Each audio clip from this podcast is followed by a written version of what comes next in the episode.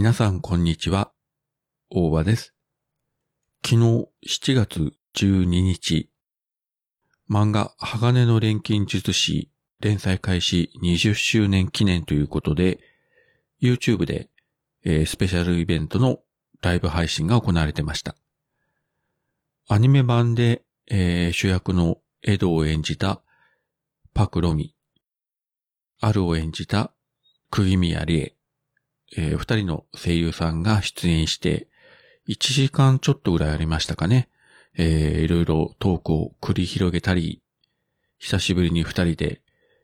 エドとある役で漫画のワンシーンを再現したりとか、えーなかなかの楽しくてですね、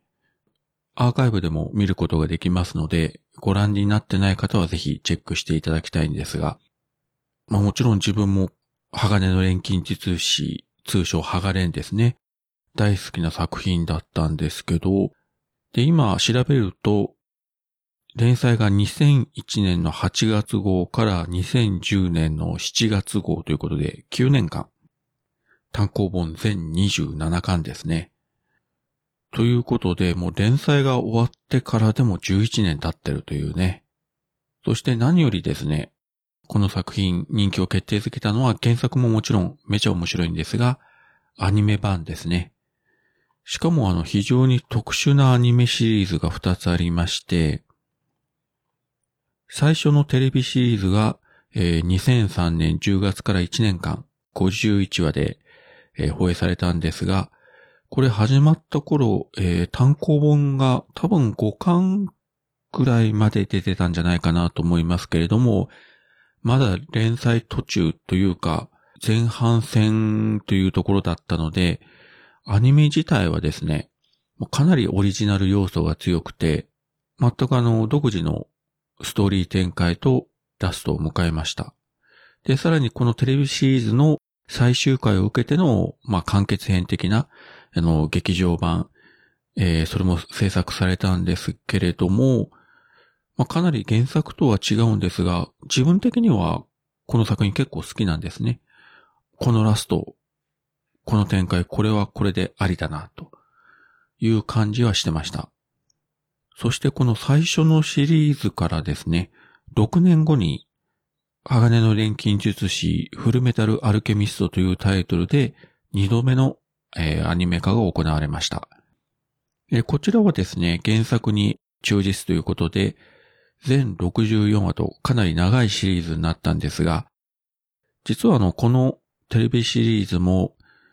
始まった時にはもう原作かなりクライマックスを迎えてたので、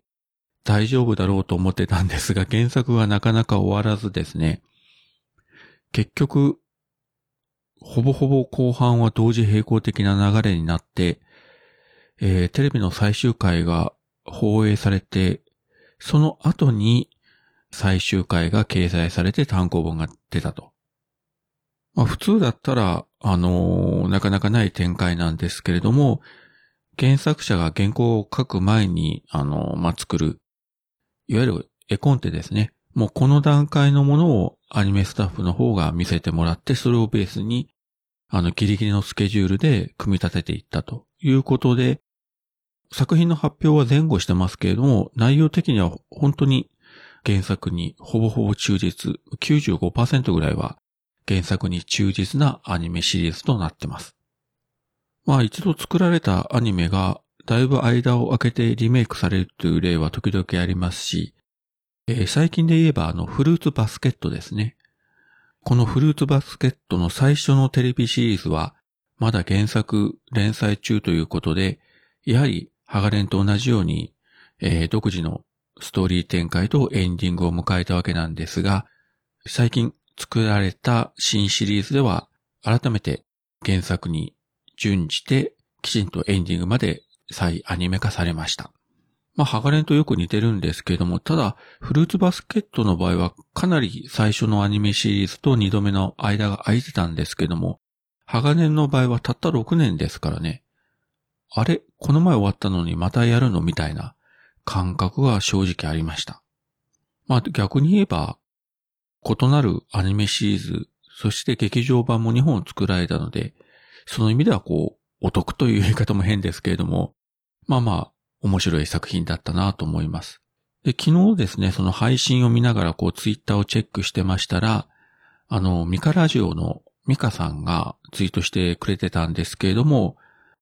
アマゾンの Kindle 版が全巻セットで30%オフですよというのを見まして、まあ、これは行くしかないだろうということで、ポチッと、えー、大人買いをしまして、手元の iPad にダウンロードして、今、ちまちま読み進めております。もちろん以前単行本で何回も読んでるので、ストーリーも大体頭に入ってるんですけれども、改めて読み直していくと、奥が深い作品ですね。なんて言うんでしょうね。心にグッとくるようなセリフとかがもう随所にありまして、いつかね、読み直したら改めて、鋼の錬金術師を、こう、がっつり語るポッドキャストというのをやってみたいなというふうに思ってます。えー、アニメシリーズも見直したいんですが、まあ、何せ本数が多いというのと、昨日確認したら、現時点では、ネットフリックスなどでは配信しておらず、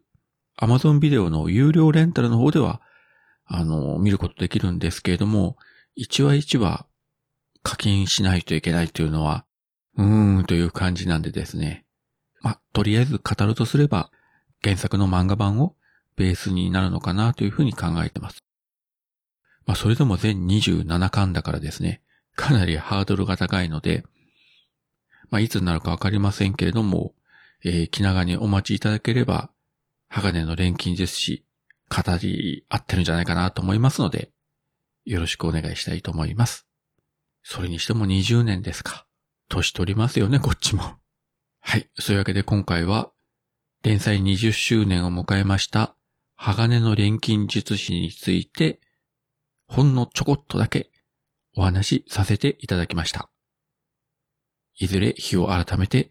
がっつりと喋ってみたいと思います。それではまた。